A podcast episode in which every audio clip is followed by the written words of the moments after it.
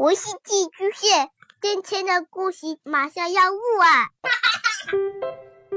孩子的世界充满了色彩和欢乐，用有温度的声音讲你爱听的故事。白羊叔叔和大明的晚安故事。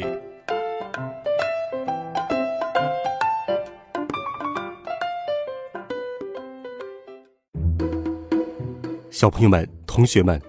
欢迎收听白羊叔叔讲故事。今天，白羊叔叔继续给你讲《西游记》的好听故事。一起来听《美猴王》系列丛书第十四册《勇斗青牛精》上。上一回我们讲到，唐僧师徒四人逃脱了通天河的寒冰之灾。坐在了水圆龟的背上，到了对岸。四人继续西行，正遇上了寒冬，到处是一片冰天雪地。师徒四人越过了高山峻岭，望见山坳中有一处高耸的楼台。唐僧对悟空说：“徒弟呀，我又冷又饿，你去那里化些斋饭来吃吧。”悟空用火眼金睛望去，只见那山坳的楼台里有一股恶气飘在上空。孙悟空回头对唐僧说：“师傅，那里气色凶险，八成是有妖怪，去不得呀。”唐三藏却说：“可为师实在是太饿了。”孙悟空绕着唐僧三人用金箍棒。画了一个圈，千叮咛万嘱咐，叫他们不要走出圈。安排好之后，孙悟空架起云头，一直向南，见到古树下有一个村庄，柴门里走出了一个老者。孙悟空忙上前行礼说：“老施主，我是东土大唐去西天拜佛求经的，路过此地，俺师傅饿了，特来化斋的。”那老者说：“长老，你走错路了，往西天的大路离这里有千里之遥呢。”孙悟空笑着说：“没走错，没走错，我师傅正在大路上端坐，等我化斋呢。我离开师傅不到一盏热茶的功夫，就走到这里了。”老者见他一盏茶的功夫就能走七八天的路，吓得一边喊。哎，有妖怪！哎，有妖怪！一边往里走去，孙悟空扯住他不让走，老者举拐杖就打，在他头上打了七八下。孙悟空笑道：“哼哼，凭你打，凭你打，打一仗就给一升米来。”老者听了，急忙跑进去关上门，一家人吓得战战兢兢。孙悟空见他关了门，使了个隐身法，进门直奔厨房。只见锅里热气腾腾的，煮了半锅干饭。孙悟空找来一个坛子，往里一舀，盛了满满一坛子，便驾云回去了。唐僧坐在圈子里等了很久，不见悟空回来，便念叨着：“唉。”悟空去哪里化斋去了？八戒却笑道：“呃，谁知道猴哥去哪里耍了？却画地为牢，叫我们苦等。哎呀，坐的脚都凉了。呃，不如我们顺路西行，一会儿让他追赶我们吧。”唐僧依了八戒，一起出了圈外，顺路前行。不一会儿，就到了楼阁前面。八戒把马拴上。沙僧歇了担子，三藏坐在避风处。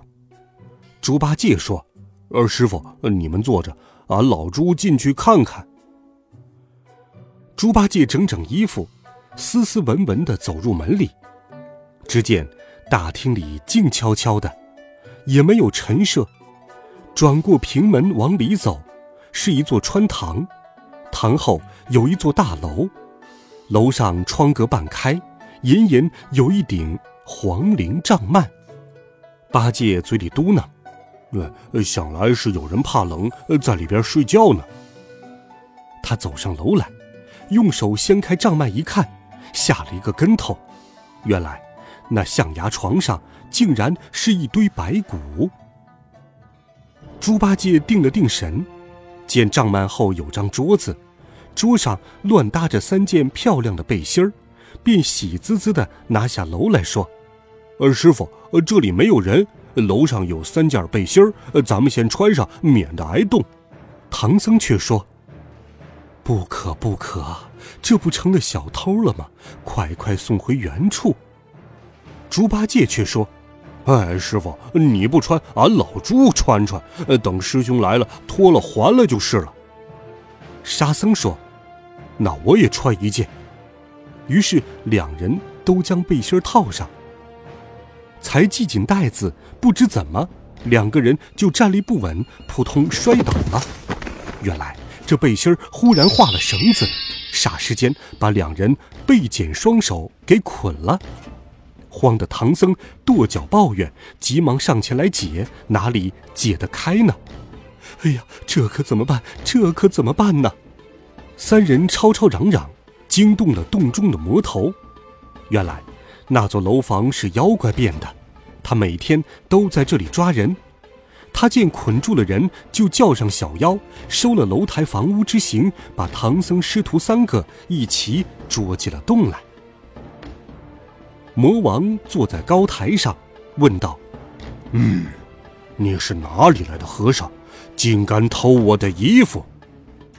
唐僧求饶说：“贫僧是大唐往西天取经的，大徒弟化斋未回。”这两个徒弟不听劝告，误拿了衣服，求大王恕罪呀！那妖怪笑道：“嗯，我常听人说，吃了唐僧肉能返老还童。嘿嘿嘿，你今天不请自来，还指望能饶你？你那大徒弟叫什么名字？”猪八戒开口夸耀说。俺师兄就是五百年前大闹天宫的齐天大圣孙悟空。那妖怪听是齐天大圣孙悟空，就有些害怕了，叫小妖们先把三个人一起捆了，抬到后边，将白马拴在槽头，行李挑到屋里，又吩咐众妖磨好兵器，准备擒拿孙悟空。悟空化了斋饭回来，只见棍子画的圈子还在。人马却不见了，再看那楼台近处，早就消失无踪，只剩下山根怪石。孙悟空心惊道：“嗯，不用说了，他们定是遭了妖怪的毒手。”急忙沿路赶来。走了五六里，遇到一个老翁带着个小童。孙悟空上前问道：“老公公，你可看见三个和尚从此路过？”那老翁说道：“他们被金兜洞的妖怪捉走了。那妖怪神通广大，你也快逃命去吧。”悟空拜谢说：“多谢公公指教，俺老孙岂有不找之理？”那老翁、小童这时现了本相，双双跪下磕头道：“大圣，小神不敢隐瞒。”我们两个是这里的山神徒弟，在此迎候大圣。悟空喝道：“陶达，知道俺来，不早来迎接，还藏头露尾，这是何道理？”徒弟忙辩解说：“大圣，大圣，小神怕犯了您的威严，因此隐相告知。”孙悟空熄了怒火，直奔山前寻找。金兜洞，转过山崖，只见那翠崖边有两扇石门，门外有许多小妖，在那里抡枪舞剑。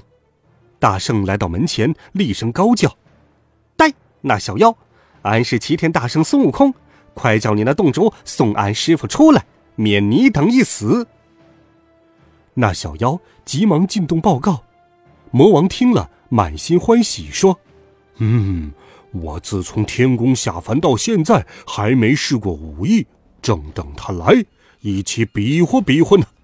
魔王叫小妖取出兵器，那洞中大小群魔一个个精神抖擞，抬出一根丈二长的点钢枪，跟着魔王走出门外。魔王叫道：“嗯，哪个是孙悟空？”悟空上前道：“呆，你孙外公在此，快还我师傅，不然叫你死无葬身之地。”魔王喝道：“大胆泼猴，口出狂言！若真有本事，就跟俺比试比试。”那妖怪挺钢枪劈面迎来，两人大战三十回合，不分胜负。那妖怪见孙悟空毫无破绽，喝令小妖一起冲上来。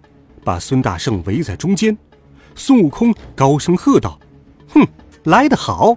把金箍棒丢出去，变作千百条铁棒，打得那妖怪魂飞魄散，抱头鼠窜。妖怪冷笑道：“哼，猴子不要无礼，看我的手段！”那妖怪取出一个亮闪闪的圈子来，往天空一抛，叫声：“走！”呼啦一下，金箍棒。被套走了，弄得孙悟空赤手空拳，忙翻了筋斗，逃走了。大声暗想：刚才镇上对阵，那妖怪似乎认得我，他绝不是凡间的妖怪，肯定是天上的凶星。于是纵起祥云，来到南天门外，向四大天王说明来意，求见玉帝。四大天王传奏凌霄宝殿，玉帝急忙降旨。命可汗司帐人真君查点星官，只见满天星宿不少，各方神将都在，没有思凡下界的。玉帝说：“那就让悟空挑选几员天将下界助他擒魔去吧。”孙悟空挑了托塔李天王与哪吒三太子。玉帝即令李天王父子率领众部天兵一同出了南天门，来到了金兜山。李天王停下云头，叫哪吒先去出阵。哪吒三太子抖擞精神，与大圣跳到高山上，径直来到洞口。孙悟空上前高叫：“那妖怪，快开门，还我师傅来！”妖怪提枪走了出来，笑道：“哼。”原来是哪吒三太子，你为何到我门前呼喝？哪吒说道：“你这泼魔，困害东土圣僧，我奉玉帝金旨，将你擒拿。”妖怪大怒，挺枪来刺。太子使斩妖剑，劈手相迎。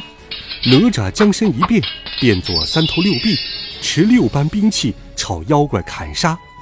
那魔王也变作三头六臂，以三柄长枪抵住。哪吒将所持的六般兵器——砍妖剑、斩妖刀、缚妖索、火尖枪、绣球、风火轮——抛了出去，大喝一声：“变！”那些兵器一变十，十变百，百变千，千变万，纷纷密密向妖怪打去。